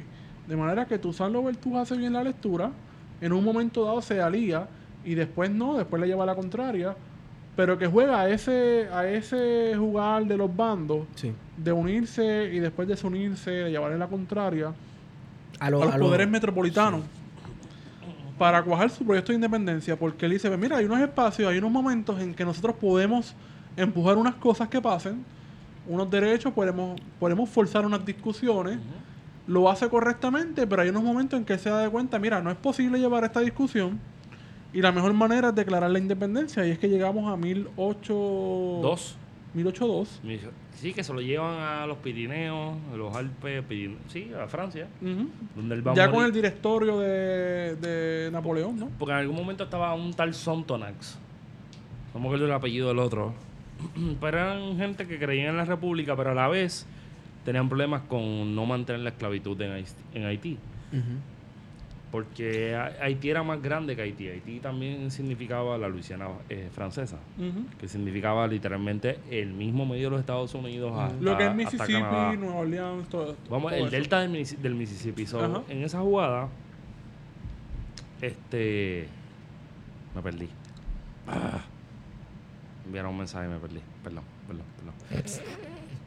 Y representaba. Delta de- no, Haití es mucho más grande de lo que nosotros pensamos, porque Haití, por ejemplo, no solamente le da la capacidad a los Estados Unidos de, conver- de convertirse en una nación continental de, de este a oeste o de oeste a este, sino que también presenta lo que serían las ideas que se van a, que se van a estar discutiendo, se van a estar poniendo en discusión y digamos en, en prueba en el siglo en el siglo XIX. Porque, por ejemplo, yo no pienso que, que Simón Bolívar ofreciera la abolición de la esclavitud al que defienda la patria, porque sí. Pero Son productos de la lucha de Haití. Claro, pero tampoco Vamos, pienso. tam- vamos. O sea, ¿qué evidencia, qué otra evidencia tú quieres cuando Haití ofrece corsarios a Simón Bolívar para defender las nuevas Lo que pasa repúblicas? es que al final esas nuevas repúblicas le dan la espalda. Claro, por Haití. lo que representaba Pero- para las personas ricas. Pero lo que mucha gente no sabe es que, por ejemplo, citaste a Toussaint Louverture, Toussaint Louverture muere en Francia cuando se lo llevan y lo arrestan antes de la independencia. Tenemos a Jean-Jacques Dessalines, Ujú. Pero dejas a Henry Christophe, que va a ser el primer. el primer emperador, porque Emperador. Haití se convierte Ay, en el imperio de Haití en 1806 Ujú. con la citadel, que es interesante porque hicieron La Citadel es un castillo, una, En una la- cosa Inmenso. impresionante. en ca- Inmenso. encaje Cristo en la puñeta, pero que lo lindo hecho de con sangre. con sangre de toros. Eso está cabrón. Porque el vudú juega con eso. Porque Sí. si nos vamos otra vez a mí. El se- reino de, nues- de este mundo de o a mí- Carpentier, mi por cuento ahí. favorito, podemos leer. mano. Macandal. Macandal es la bestia. Le pican el brazo y se convierte en abeja. Mira, hay una, hay un, uno de los mitos fundacionales de Haití. Mm.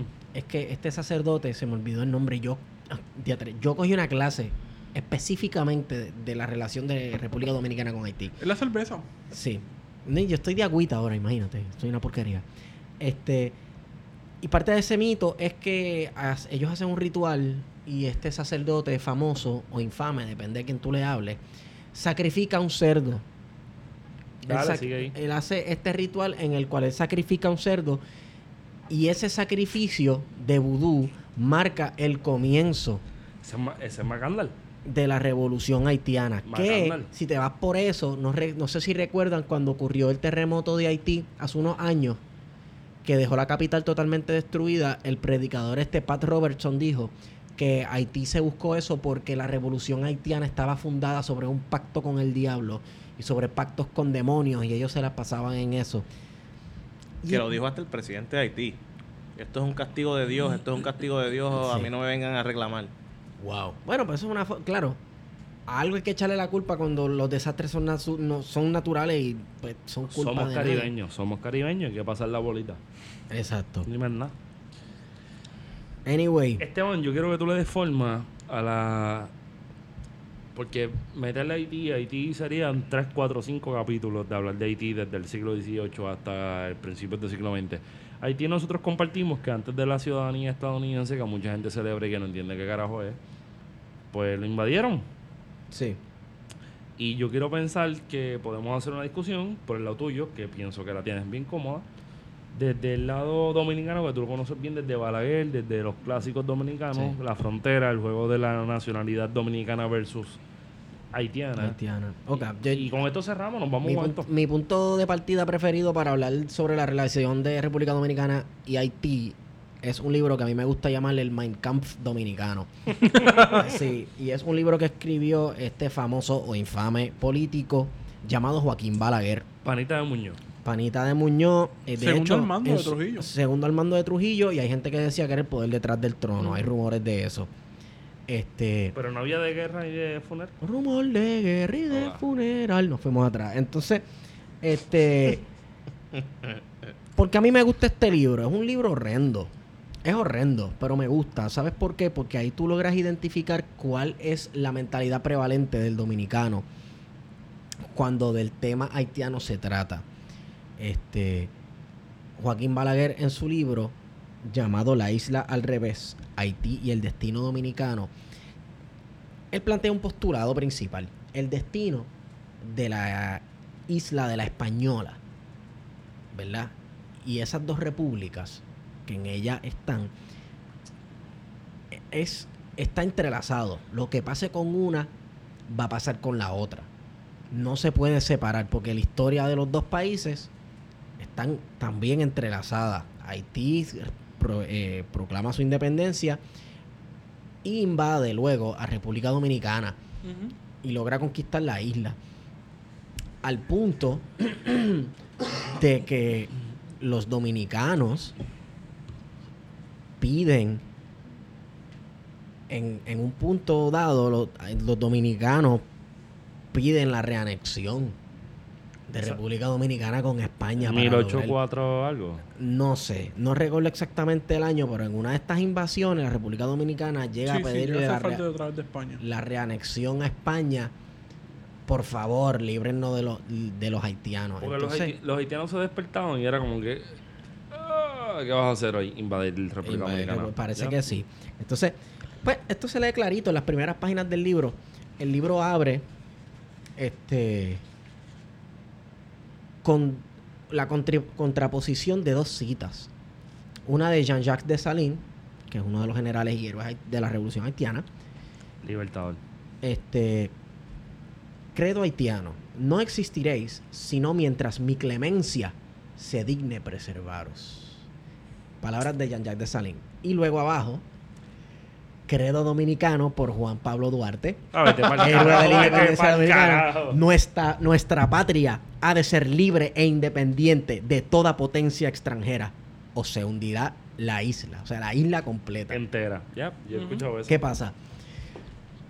Aquí no está Joaquín Balaguer pone estas palabras y no está hablando de las potencias extranjeras imperiales como Francia, España, Estados Unidos luego. A esto no se está refiriendo Balaguer. Balaguer pone a Haití como potencia imperial. Pone a Haití como invasor. Pone a Haití como agresor. Tanto así que luego de eso, así abre el primer capítulo. Se llama el imperialismo haitiano. La independencia política de Haití nació obviamente unida a un ideal imperialista, la unión de las dos partes de la isla bajo la bandera haitiana. O sea, que la razón de la independencia de Haití no era porque eran esclavos, no era por estilo otro, era porque querían quedarse con la isla completa, Con la española. con la española, con la isla completa y querían deshacer la dominicanidad, que es un postulado también que él este, le, le da mucho énfasis Que es básicamente lo que hace Trujillo en los 30, con la masacre, Con la de Perejil. Que hace esa lectura y construye todo este mito de haitianos versus dominicanos, Sí. que sigue todavía hoy la discusión de... Sí. Todavía sigue la discusión tanto así. Mira, Con el En- caso del, del Tribunal Supremo Dominicano, que le quitan la... la ciudadanía a, lo- a los hijos de haitianos Sí. que hayan nacido en República Dominicana. Convenientemente puesta la línea Ajá. dos años luego De o esa antes masacre. de que llegara el abuelo del presidente del Tribunal Supremo de Justicia de República Ah. Dominicana. Ujú. Si pudiera, si ponían la línea dos años antes, Él él, también tampo- caía. él también caía en esa. Wow, mira para allá. Esa yo no la sabía. Aquí dicen, hay un, un refrán que dice, ¿y tu abuela dónde está? Exacto. Eso es lo que pasa en Dominicana también. Eso es lo que pasa en Dominicana. Y mira, tú hablas con un dominicano y yo me siento libre, a mí no me- que se caguen en mí. Este. Mi caso de. Mi manera de acercarme a esto es un poco curiosa porque mi papá es dominicano, de madre puertorriqueña, papá dominicano. Mi mamá es dominicana, hija de dominicano, y hija, digo, hijo de dominicana, y hija de chino. Entonces, ese es el Caribe para ti. Sí, es Yes. el Caribe. Y ambos eran inmigrantes. Y en un momento fueron hijos de inmigrantes. Se movieron de ese lugar y luego llegaron a Puerto Rico donde también eran inmigrantes. O sea, una familia completa de inmigrantes. Y yo comparaba como ellos hablaban del haitiano, de los haitianos, mi papá y mi mamá, a como otros dominicanos hablaban de, de los haitianos. Y creo que era un poco distinto porque esta, era esta cuestión de que ellos eran outsiders también. A mi mamá le preguntaban en la escuela si ella hacía kung fu y esas cosas por ser hija de chino, que si ella comía este garzas y huevos de toro y esas cosas. La respuesta es sí. Este, sí, de verdad. Este, pero tú le preguntas al dominicano de a pie y ellos te dicen que el haitiano es una amenaza y no solamente eso, que el haitiano es el negro. Sí, yo he El escuchado haitiano es eso. negro.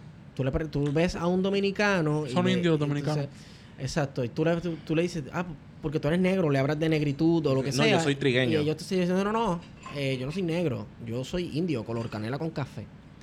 O yo soy trigueño, yo soy este, pero el negro es el haitiano. O yo he escuchado gente que me dice, yo me baño. Exacto, también. Sí, yo tengo un tío, es- es- esposo de una tía mía, que dice eso, ¿sabes? Que los Yo soy, yo soy limpio, ta, ta, ta, Sí, los haitianos yo- no se bañan, etcétera. Una vez él, est- esta persona tiene, vamos, más de 70 años, y él vio una vez unos trabajadores haitianos en la calle y parece que uno de ellos tenía una toallita de estas, las toallitas que venden en la calle que son de la bandera dominicana. y el sol estaba bien potente y él lo vio secarse la frente con la con una toalla que era la bandera Le dijo dominicana. azaroso, le dijo de todo. Le dijo de azaroso maldito. Tú sabes, obviamente Eh, estamos hablando de un señor ta, ta. mayor, él le Sí. gritó del otro lado de la calle, no se le acercó porque la partida de Caribe lo iba a matar. Sí. Este, pero eh, esta hostilidad histórica manufacturada Sí. todavía existe en la mentalidad del dominicano. Entonces hay una línea fina entre, caramba, es que históricamente Haití sí hizo varias invasiones contra República Dominicana. Sí los invadieron. Pero, ¿qué pasa? Trujillo, dictador de República Dominicana por más de 30 años, yo creo que se encargó de impartirle un sentido histórico a la nación dominicana a partir de su antagonismo con el haitiano. Y le dio identidad. Exacto. ¿Qué identidad le dio? Pues mira, este Joaquín Balaguer, que era la mente del régimen de Trujillo. Él era la mentalidad. Eso suena bien. Él era el cerebro. Eso suena bien Benito Juárez en México. No sé, él era el ¿Quién era el cerebro. pensador de la revolución bolchevique? ¿Quién era el...? Trotsky. Trotsky, Trotsky. Trotsky. Ese era el Trotsky de República Sí. Dominicana. Exacto. ¿Se va a Pero quedar Stalin? entonces, mira, perdí el hilo. Ah, Joaquín Balaguer, en este libro de él, de la isla al revés, delimita bien chéveremente la identidad dominicana. La identidad dominicana es una eh, identidad hispana. Los dominicanos son básicamente hijos de españoles. Y demarca más esta diferencia refiriéndose hacia los haitianos como los franco-etíopes. O sea que por el lado europeo no son ni españoles, son franceses. Y encima de eso son franceses africanos y de las, de las tierras más lejanas de África, de Etiopía. Entonces es un disparate también porque lo- eh, nunca trajeron esclavos etíopes a América. Creo que él le pone el título de franco-etíope por esta cuestión del exotismo, de lo lejano y de lo africano y de lo otro. Entonces él pone esa división entre las dos naciones, no solamente una física, sino una identitaria y mental y psicológica de que el haitiano es el enemigo, es el invasor, es el agresor. Las hordas haitianas vienen a contaminar la dominicanidad. Identifica el pueblo de Baní como el pueblo más dominicano que existe, porque es donde es más pura la identidad dominicana. Y te das cuenta que en Baní hay un montón de gente blanca. No es coincidencia que llegaras hasta aquí. Además, donde están las mujeres más bellas y de mejor, que sé yo qué, con mayor gracia y esas cosas. Y Pues, con ¿dónde- acento dónde- Univision. ¿Dónde están, donde están las mujeres blancas con acento de Don Omar? ¿Tú has visto que desde que Don Omar se mudó para Estados Unidos habla así como con el un español neutral. Oye, te quería preguntar algo. Tú que eres, que estás hablando de este tema. La mayoría de los esclavos vinieron de Angola, ¿verdad? No, De- eran angoleños. Del este, occidente Del de occidente África, de del África. occidente, del o sea que Etiopía estaba al otro lado. años luz casi. Años luz. Pero- totalmente, pero diferente. Hasta los griegos, los griegos respetaban. Los griegos decían que los etíopes eran la cosa más bella que andaba por la tierra. Y, como una en Etiopía, y que en Etiopía tú escupías un gargajo en el piso y salió una mate manzana. La tierra más fértil del mundo, una So- cosa preciosa. Entonces, date cuenta que Etiopía es el Eran único barrocos los griegos. Como Eran, poeti- eran poetas, Eran en símbolos. Sí, sí, sí. Sí, pero la cuestión es que los etíopes no son, no son los de Sierra Leona, no son los de Senegal. Exacto, exacto. No son los cafres, los cafires. sabes. Exacto. Es una cosa media Es, al- jodida. es algo como de exotismo. Ah, sí. Yo creo que de, de lo exótico. Entonces, mientras más marroncitos, con las caderas anchas, se ponían loquitos los europeos. Exacto, exacto. Este, y nada, y eso resume básicamente lo que dice Joaquín Balaguer en el libro. Eh, sí, mira, este Una visión bien hispánica de lo que bien es hispánica. Santo Domingo. Santo Domingo, que Santo Domingo, bueno, Baní es el pueblo más dominicano y Santo Domingo es la ciudad más española. Eso es lo que él dice. Ah. O sea que da este enlace espiritual de la capital, de donde está el espíritu del país. Mira. las leyes del país con la madre patria supuestamente que es España. Y ese Eh. es el Mein Kampf dominicano de Joaquín Balaguer y eso resume la mentalidad Suena que bien tiene eso. el, el dominicano de a pie hoy día. Y invadieron Haití en 1915 al 34, invadieron Haití en el 94. Y, y y- y en ese mismo año de Haití también se metieron los estadounidenses a República Dominicana a establecer aduanas en las fronteras con Haití Para cobrar la deuda, ¿no? para cobrar, sí, y para cobrar también productos, porque los esto no lo dice, esto no lo dice Balaguer. Los dominicanos del campo tenían libre comercio con los haitianos y se intercambiaban de todo y vivían de lo más bien. Es o sea, que no existía este antagonismo una, entre buena los campesinos. una buena pregunta sería, ¿existe tal frontera realmente fuera de la intelectualidad de las clases dominantes entre República Dominicana y Haití? Mira, a mí me... Qué bueno. Juan Bosch escribe una carta al pueblo dominicano en 1943 desde La Habana. Comunista. Comunista, comunista, comunista, comunista. Fundador del partido que es Partido Revolucionario. Uy. Este, entonces, la carta habla de cómo él comenzaba a notar un discurso un poco distinto y que le perturbaba en las clases políticas dominicanas. Y hay una cita preciosa, preciosa de él.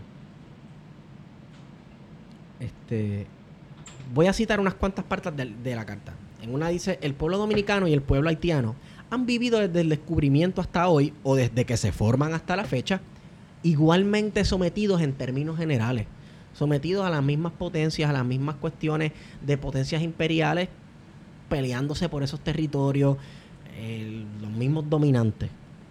El pueblo haitiano es un poco más pobre y debido a esta circunstancia, luchando con el hambre, que es algo más serio de lo que puede imaginarse quien no la haya padecido en sí, en sus hijos y en sus antepasados, procura burlar la vigilancia dominicana y cruza la frontera.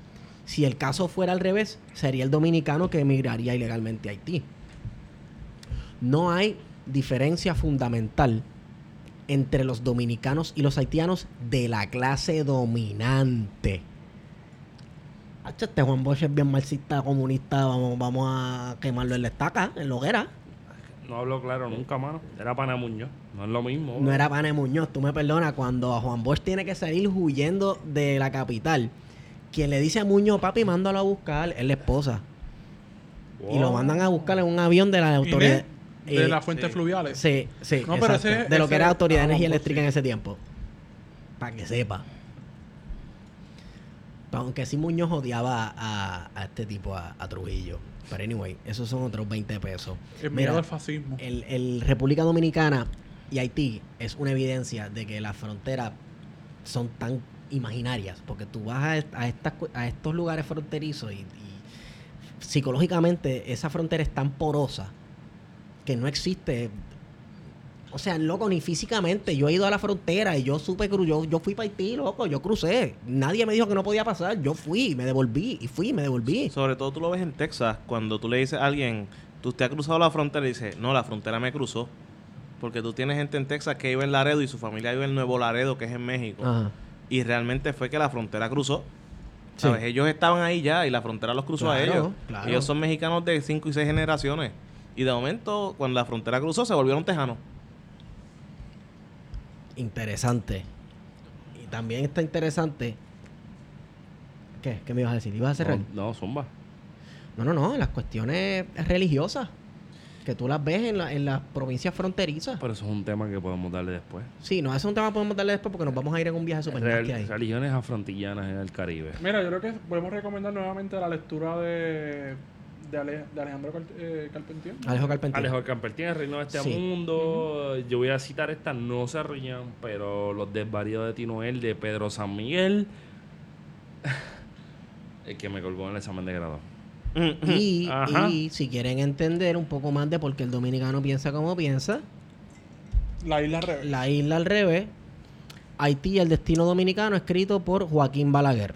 El libro se lee facilito, en tres eso- días tú de, lo lees. de- de este tema hay mucho, se ha pujado mucho, hay mucha tinta por regazo. Si quieren saber algo, pues pregunten específicamente y nosotros le dejamos saber lo que nosotros sabemos de esto, porque esto Es lo que hemos leído, punto. ha pujado, Sí, ha pujado, sí, sí, sí, ha sí, sí, pujado. Así las cosas. Esteban, ¿dónde te consigo? Estigoma en Twitter. Sin araña. A mí me siguen por Wario Candanga. Alexis Santos Lozada. Sí, eh, APP Demography. Y antes de que cierres, quiero agradecerle a ustedes tres. Porque, como le decía Wario, ustedes han sacado las discusiones académicas y las han llevado a esta masificación a través del podcast.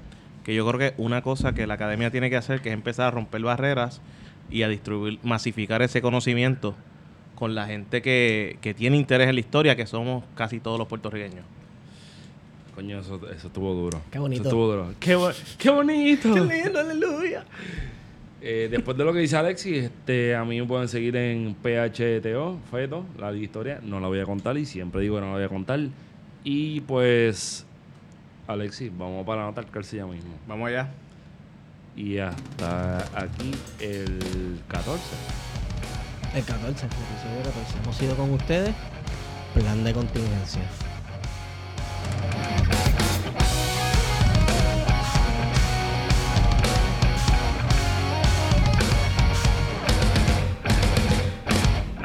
Tantos sonidos son plasmados en el silencio como quien pinta colores, paisajes y rostros sobre lienzos.